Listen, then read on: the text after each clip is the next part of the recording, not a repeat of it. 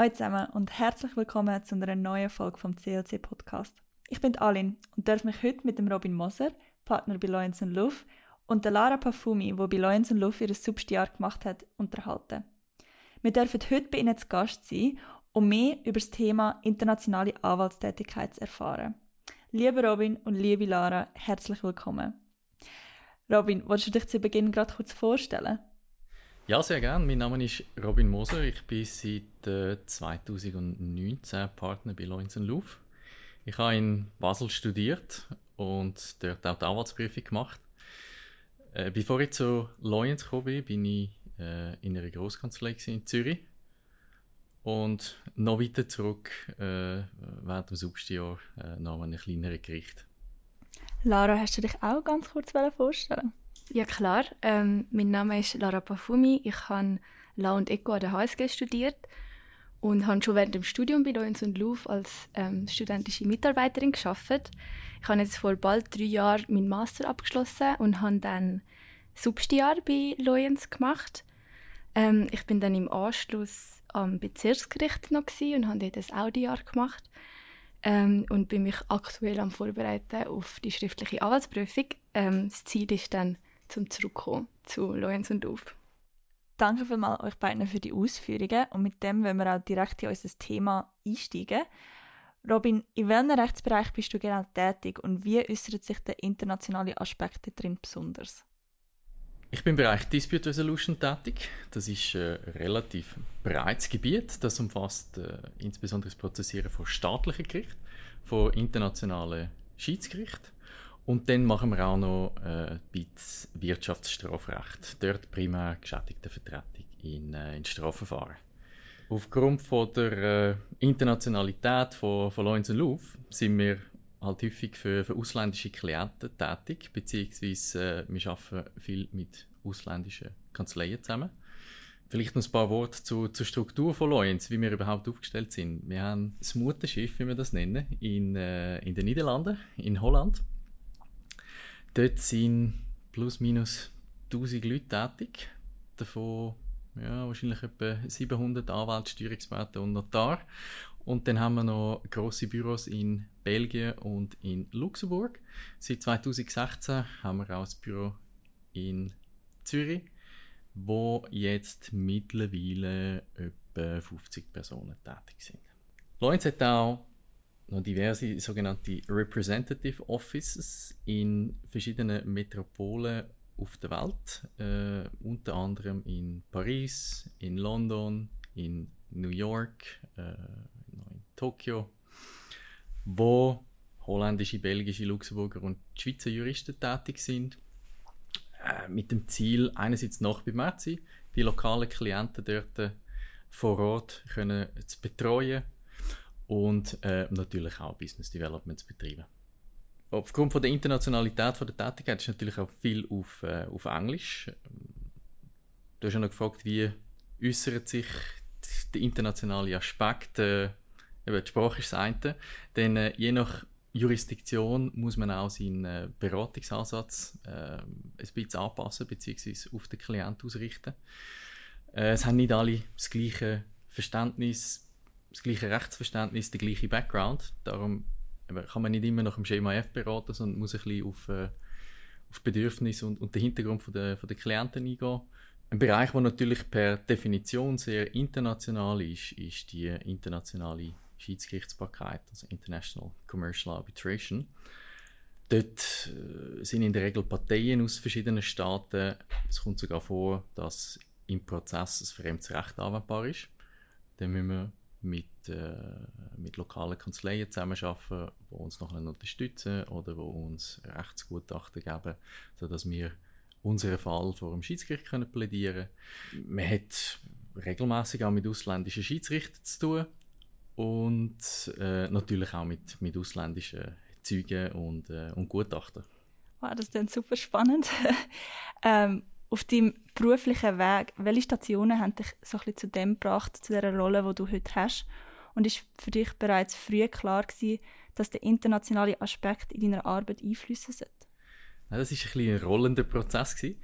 Ich habe während dem Studium ein Praktikum gemacht in einer kleinen Kanzlei in Basel. Das war so eine sechs mann kanzlei Ähm, ich habe dort häufig mit dürfen vor Gericht. Ähm, die Kanzlei hat, äh, hat häufig Mandat gehabt, wo es, äh, wo es Verhandlungen gegeben hat. Das war auch noch nach der, nach der alten Zivilprozessordnung, also bevor die eidgenössische Zivilprozessordnung 2011 äh, in Kraft getreten ist, hat es in Basel auch noch häufige Verhandlungen gegeben. Das heisst, äh, eben häufig äh, tatsächlich noch eine, vor dem Richter oder vor der Richterin. Ich habe gemerkt, dass mir das äh, sehr viel Spaß macht. Äh, und dass das Prozessieren das ist, was mich, was mich interessiert. Nach dem Studium bin ich dann äh, sechs Monate bei einem kleinen Bezirksgericht gewesen äh, und dort relativ breit tätig in, in, in verschiedenen Rechtsgebieten. Äh, aber was mich weiterhin fasziniert hat, sind die, die prozessualen Aspekte und die prozessualen Fragen, die sich dort gestellt haben. Nach der, oder auch als Substi und äh, nach der Anwaltsprüfung bin ich dann bei Lenz und Stelling im Prozessteam. Dort auch insbesondere im Bereich äh, Litigation und, äh, und Arbitration tätig gewesen. Es ist für mich nicht von Anfang an klar gewesen, äh, quasi international tätig zu sein. Könnt euch vorstellen, in einer kleinen Kanzlei und, äh, und beim Gericht ist man, ist man eher national tätig. Bei Lenz ist dann natürlich der internationale Aspekt äh, ein bisschen bedeutender gewesen, aber wir haben dort trotzdem noch, noch sehr viele Schweizer Klienten beraten. Sehr international ist es nachher geworden, äh, als ich zu Lorenz Luft gewechselt bin. Äh, ich sehe die internationale Tätigkeit oder den internationalen Aspekt so, ein bisschen als zusätzliche Herausforderung. Es führt einfach noch zu einer zusätzlichen äh, Komplexität von, äh, in der Beratung oder von der Rechtsfragen, die sich stellen. Man lernt auch viel, wenn man über den Tellerrand von der, von der eigenen Jurisdiktion raus schaut. Man sieht, äh, wie, äh, wie gewisse Probleme in anderen Jurisdiktionen, in anderen Ländern angegangen werden. Und man kann dort auch einiges rausziehen für, äh, ja, für, für das eigene Land oder quasi für das eigene Vorgehen. Du sprichst es gerade schon an, es ist komplexer, wenn es um internationale Angelegenheiten geht. Welche Herausforderungen treten denn häufig auf bei dieser internationalen Arbeitstätigkeit? Also das eine ist sicher die Sprache man, man kommt rein. Wir arbeiten sehr viel auf Englisch. Ähm, das Rechtsenglisch, da muss man sich die, die notwendigen Begriffe äh, aneignen, aber das, das kommt mit der Zeit. Da muss niemand Angst haben davor.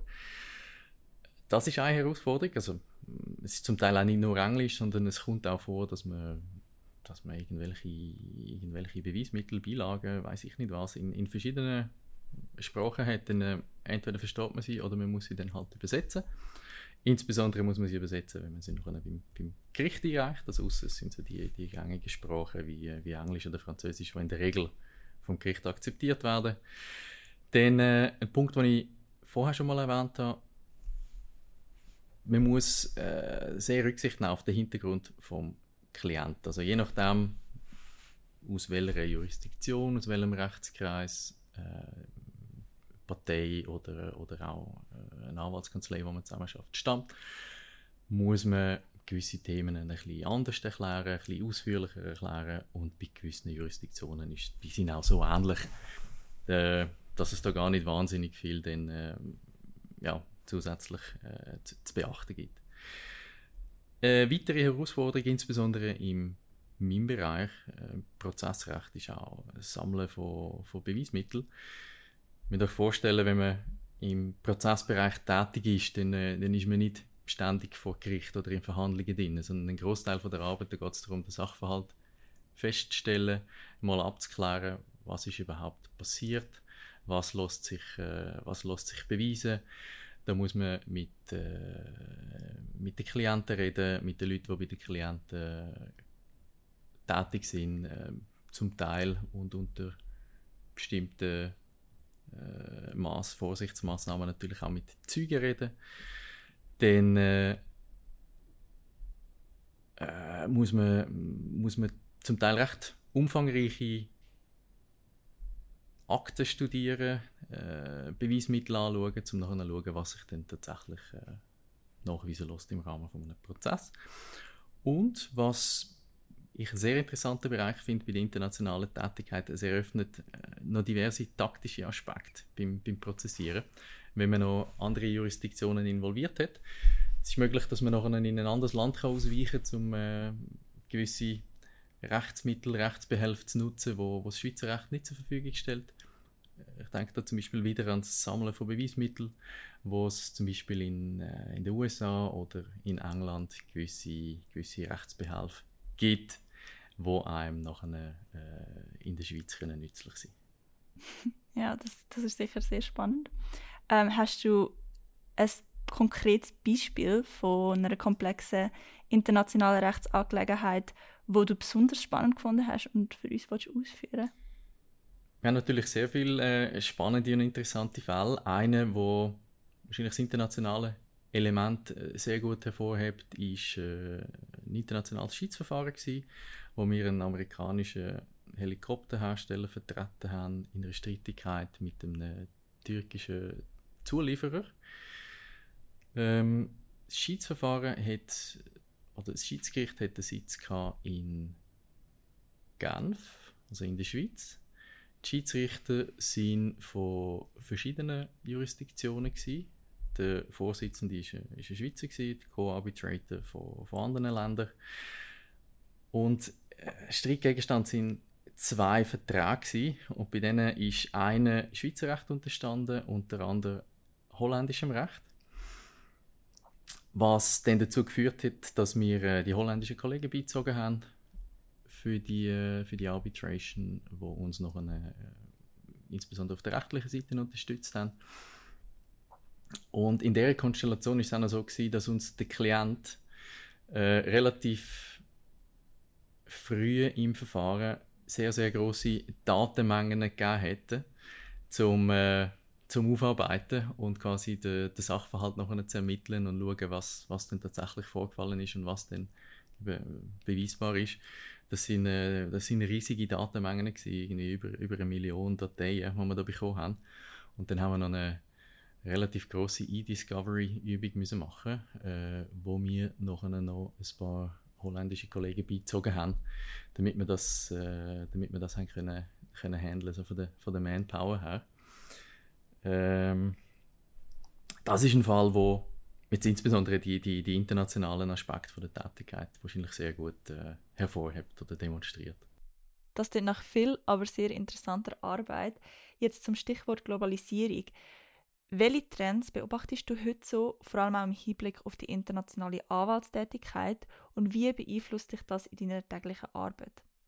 Trends, die man im Moment kann beobachten kann, sind einerseits sicher Digitalisierung. Äh, dort insbesondere zwei Bereiche. Das eine ist äh, die Automatisierung, die automatisierte Erstellung von, von Verträgen, von Rechtsschriften, wo man mit Hilfe von, von Softwarelösungen sicher viel effizienter kann arbeiten kann. Dann äh, heutzutage so ein bisschen in aller Munde die künstliche Intelligenz, äh, AI. Ich persönlich glaube nicht, dass die künstliche Intelligenz irgendwann einmal wird der Anwalt oder der Jurist ersetzen. Aber ich glaube, es gibt äh, ein riesiges Potenzial, um die Technologien zu nutzen, um äh, im beratenden Anwalt äh, Hilfestellung zu bieten. Insbesondere bei den äh, bei rechtlichen Abklärungen, beim Verfassen von Dokumenten, beim Verfassen von Exposés, Zusammenfassungen, was auch äh, sehr viel oder sehr, sehr hilfreich ist, äh, insbesondere wenn man international tätig sind, sind, äh, sind Softwarelösungen wie zum Beispiel DeepL, wo man Text oder zum Teil auch ganze Dokumente in Sekunden oder Minuten kann, kann übersetzen Ich mag mich erinnern, früher, wenn man da irgendeine Rechtschrift äh, von, von 100 Seiten erstellt hat, hat man dann müssen zwei, drei Wochen Spatzung einplanen, um die übersetzen zu lassen, damit die Klienten nachher können anschauen können. Das geht heutzutage in Minuten und dann hat man eine relativ passable Übersetzung von einem Dokument, wo man nachher kann, kann verwenden kann. Das ist äh, etwas, was eben ins, insbesondere sehr hilfreich ist, wenn man international tätig ist. Und dann äh, ein zweiter Punkt, nebst der Digitalisierung, äh, Trend, wo man, wo man sieht, ist eine, ich habe das Gefühl, es gibt eine internationale Harmonisierung vom, vom Recht, wo einerseits erreicht wird über internationale Abkommen, also die berühmten sind die, die verschiedensten äh, Hager Übereinkommen, dann äh, die EU-Regulierung spielt sicher eine Rolle, der autonome Nachvollzug von gewissen Sachen durch die Schweiz. Jetzt nicht unbedingt im, im Prozessbereich, sondern äh, in anderen Bereichen, wo, wo wir auch abdecken, Steuern, gesellschaftsrechtliche Belange und so weiter. Das sind so ein bisschen die, die groben Trends, die man meines Erachtens kann beobachten Moment. Du hast es jetzt heute schon paar Mal angesprochen, dass man vor allem auch Englisch und andere Sprachkenntnisse braucht. Aber gibt es noch andere Skills, wo, wo sehr wichtig sind als Anwalt oder als Anwältin, dass man es hat bei der internationalen Anwaltstätigkeit? Die gibt es absolut. Also, ich glaube, ich kann es nicht genug betonen. Die Sprache ist unglaublich wichtig. Und vielleicht ein Tipp oder etwas, was ich gerne gewusst hätte als, äh, als Student. Wenn man von der Schule kommt, Matur gemacht hat, dann hat man halbwegs passables Französisch und Englisch ideal, im Idealfall. Ähm, das geht dann zum Teil während dem Studium äh, ein bisschen verloren, wenn man es nicht braucht. Äh, wenn ihr die Möglichkeit habt, Sprachen zu lernen oder zu praktizieren, äh, einen Austausch zu machen, einen Sprachaufenthalt, dann nutze die Möglichkeit. Das ist wirklich unglaublich wichtig nachher in der, äh, in der juristischen Tätigkeit, in der Anwaltstätigkeit. Äh, nebst Englisch sicher auch Französisch und äh, alle sonstigen Sprachen, Italienisch, äh, Spanisch, was auch immer. Das sind alles, äh, ja, alles sehr hilfreiche ja, Eigenschaften, die man da mitbringen kann. Dann äh, ein weiterer Punkt, der wichtig ist für die internationale Tätigkeit, ist, dass man, äh, dass man offen ist für Neues, offen ist auch für, für andere Lösungen. Ähm, sich die, die anzuschauen, mit denen zu arbeiten, das Beste daraus rauszunehmen und vielleicht auch für, äh, für die eigene Tätigkeit zu brauchen. Ein bisschen in die gleiche Richtung, äh, Flexibilität. Ähm, wenn man international tätig ist, muss man, muss man recht flexibel sein. Äh, einerseits bei der Arbeit selber, dann ist natürlich äh, auch bestimmte Reisetätigkeit damit verbunden, wenn man Fälle hat mit Auslandbezug, kommt es zum Teil vor, dass man Meetings hat im Ausland äh, oder auch im Bereich Business Development äh, sind wir häufig unterwegs an, an Konferenzen oder irgendwelchen Events oder auch äh, zum, zum andere Kanzleien besuchen und, äh, und dort äh, quasi unsere, unsere Netzwerke zu pflegen und zu intensivieren. Vielen Dank, Robin, für die Ausführungen, die sehr nützlich sind, vor allem auch für die Studierenden, die den Wunsch haben, mal international tätig zu werden. Und damit können wir auch schon auf eine Möglichkeit sprechen, wie Studierende schon am Anfang ihrer Karriere können international tätig werden und zwar mit einem Austauschprogramm für Substitutinnen und Substituten. Lara, du hast so einen Austausch wahrgenommen. Kannst du uns ein bisschen über deine Erfahrungen erzählen und einige Eindrücke von dem Austausch mit uns teilen? Ähm, ja, gern. Ähm, wir haben eben bei Loins und Luft hat man die Möglichkeit, zum ähm, entweder am Ende von seinem Substiar oder in der Mitte, ähm, nachdem man in der ersten Practice Group war und nachher in die zweite wechselt, einen Monat lang ähm, in einem anderen Büro zu verbringen. Ähm, und man ist dort Teil von der entsprechenden Practice Group, halt von der lokalen. Ähm, das bedeutet, man nimmt teil an Meetings von dem Team, ähm, an Teamaktivitäten, man wird dort wirklich ins Team eingebunden. Gleichzeitig ist man aber auch immer noch im engen Kontakt mit dem Team in Zürich. Also man nimmt auch dort dann virtuell an den Team-Meetings teil und schafft natürlich auch an dem Projekt ähm, und Mandat weiter, wo man von die quasi mitgenommen hat. Das Ziel ähm, von dem Austausch ist eigentlich, dass man ähm, noch verstärkter an grenzüberschreitenden Mandaten kann teilnehmen und der internationale Kontext vielleicht noch ein stärker zum, Stü zum Spüren bekommt. Also auch während wir in der Schweiz arbeiten, merkt man, wie der Robin ähm, vorher erzählt hat, die Internationalität sehr gut. Man schafft sehr häufig in einem internationalen Kontext und auch ähm, mit internationalen Partnern oder mit ähm, internationalen Kunden, Klienten. Ähm, aber wenn man dort ist, sieht man einfach noch ein bisschen mehr auch in die anderen Teams rein und kann verstärkt ähm, auch innerhalb von Loyens international arbeiten, indem man ähm, mit den Kolleginnen und Kollegen aus den anderen Offices zusammenarbeiten kann. Ähm, und natürlich ist man auch ein bisschen dort, um das Schweizer Office zu repräsentieren, damit sie ähm, auch nochmal in Erinnerung gerufen bekommen, dass wir auch in der Schweiz ein Office haben und Teams haben, die in der gleichen Practice Group arbeiten und dass wir ähm, vielleicht bei gewissen Mandaten oder Fragen, wo es einen Kontext zum Schweizer Recht hat, dass man auch ähm, kann auf die zurückgreifen kann in der Schweiz. Genau, was man vielleicht noch kann erwähnen kann, damit man sich das ein bisschen besser vorstellen kann, wie so ein Austausch stattfindet, ist, dass man von Loyens ähm, die Unterkunft auch gestellt bekommt. Und zwar ist, sind das Apartments, die von einem Hotel sind, die im gleichen Gebäude sind wie das Büro. Zumindest in Amsterdam ist das so. Ähm, das erleichtert natürlich den Arbeitsweg äh, ungemein. Und ähm, man hat auch Velos, die zur Verfügung gestellt werden vom Büro. Ähm, und ist auch dort sehr eingebunden in alle Events, die stattfinden. Ähm, auch der typische Freimibo, den wir auch in Zürich machen, wo jeden Freitag stattfindet. Das ist ein Apero nach dem Arbeiten. Und so kann man sehr gut ähm, all die Leute dort kennenlernen. Das klingt nach einem mega coolen Erlebnis und nach einer tollen Möglichkeit. Hat es denn zu dieser Zeit auch Projekte und Aufgaben gegeben, die für dich besonders herausfordernd waren? Ich glaube, was ich da kurz erwähnen muss, ist, dass ich ähm, im Winter 2021 äh, dort war und damals hat die ganze Situation rund um Covid ein bisschen Schwierigkeiten mit sich gebracht. Es sind nochmal ähm, neue verstärkte Massnahmen in Kraft getreten, während ich da war. Und das hat dazu geführt, dass sehr viele Leute im Homeoffice geschafft haben, auch ähm, im Büro in Amsterdam. Und durch das ist es einfach ein schwieriger gewesen, mit den Leuten persönlich in Kontakt zu treten. Sie machen es einem relativ einfach und involvieren einem sehr schnell, aber wenn sie halt nicht vor Ort sind und einem nicht sehen, hat man sich ein mehr auf sich aufmerksam machen ähm, was dann aber relativ gut funktioniert hat mit den ganzen digitalen Möglichkeiten, die wir haben. Äh, welche Länder und Büros stehen denn Substitutinnen und Substitute so zur Verfügung für den Austausch und gibt es da bestimmte Kriterien oder Voraussetzungen für die Auswahl vom Austauschziel? Ja, also wie erwähnt bin ich in Amsterdam Ähm, grundsätzlich ist es auch so, dass das Büro in Amsterdam die erste Wahl ist für so einen Austausch.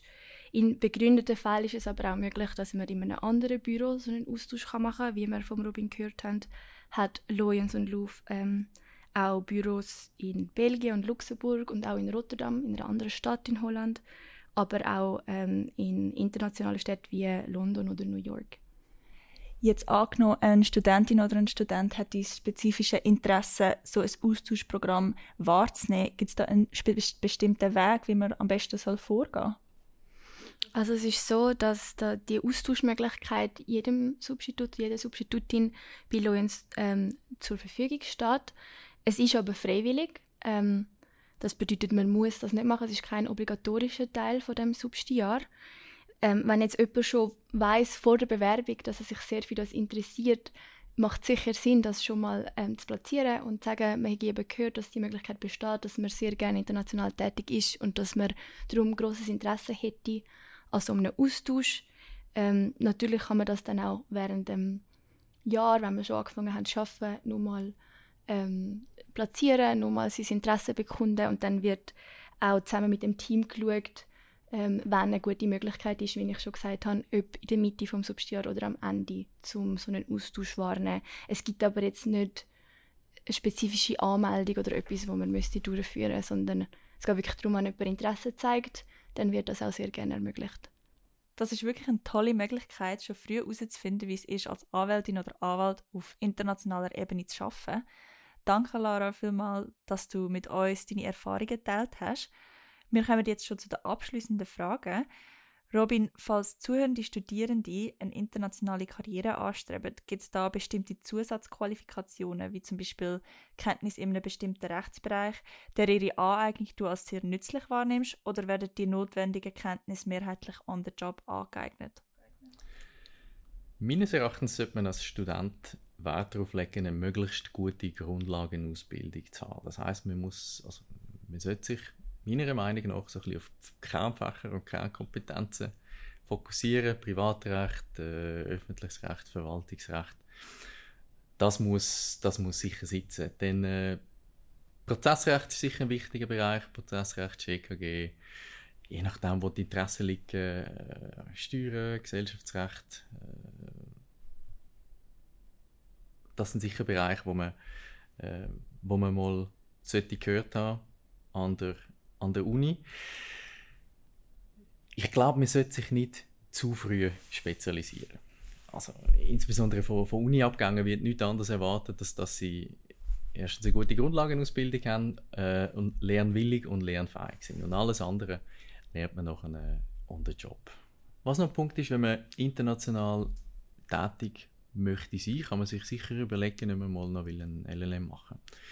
Da gibt es die Möglichkeit, das äh, parallel mit dem, zum Studium zu machen, so ein Double Degree LLM. Kann man machen. Ich habe äh, ein LLM gemacht, etwa zwei Jahre nach der Anwaltsprüfung. Äh, und bin ein bisschen befangen, aber äh, meines Erachtens ist das ein bisschen der, der bessere Approach, wenn man den LLM nicht gerade zusammen mit dem, mit dem Schweizer Studium macht, sondern zuerst noch die Anwaltsprüfung, dann ein bisschen schafft und, äh, und nachher in, in LLM geht. Einerseits, weil man mit ein bisschen anderen Augen angeht äh, und, und ein bisschen offener ist, wenn man, wenn man schon mal geschafft hat. Und andererseits, weil man den LLM auch als Chance kann nutzen kann, um sein Wissen oder seine Skills in Bereich zu vertiefen und zu intensivieren, die einem interessieren. Und um das herauszufinden, ist natürlich sicher hilfreich, wenn man, wenn man mal in der Praxis geschafft hat. Lara, hast du noch einen abschließenden Ratschlag, wo du uns Studierenden mitgeben willst, vor allem auch vielleicht denen, die eine internationale Karriere in der Rechtsbranche anstreben? Ja, es sind vielleicht zwei Sachen. Also wenn man weiß, dass man gerne international tätig wäre oder in das mal hineinschauen will, ähm, lohnt sich sicher, dass man sich bei der Wahl vom Praktikumsjahr ähm, schon mal ein bisschen überlegt, wo man das machen möchte. Ähm, da gibt es sicher mehrere Möglichkeiten, aber es sind nicht alle Kanzleien so international tätig wie zum Beispiel Loins und Louvre. Und zum Zweiten, das haben wir jetzt heute schon ein paar Mal gehört, ähm, ist, sind Sprachen sehr wichtig, vor allem auch Englisch. Das habe ich auch so erlebt. Ich habe ähm, sehr viel auf Englisch geschafft bei Loins in verschiedenen Practice Groups. Ähm, das hat mir auch immer sehr gefallen. Ich habe auch während dem Studium einen Austausch gemacht ähm, in einem englischsprachigen Land und ich glaube auch das hat mir persönlich mega geholfen, um so ein als Professional Englisch ähm, zu üben und auch sich getrauen, das dann zu brauchen. Also kann ich auch jedem empfehlen, unbedingt am Englisch zu arbeiten, sei das bei einem Austausch, sei das bei einem extra Kurs. Ähm, natürlich sind auch andere Sprachen wichtig, aber was ich erlebt habe, war, dass man besonders viel Englisch gebraucht hat. Auch das tun wir uns in dem Fall notieren. Und mit diesen Worten sind wir auch schon am Ende von unserer heutigen Folge angekommen. An dieser Stelle möchte ich mich ganz herzlich für eure tollen Insights bedanken und dafür, dass ihr euch Zeit genommen habt, mit uns den Podcast aufzunehmen.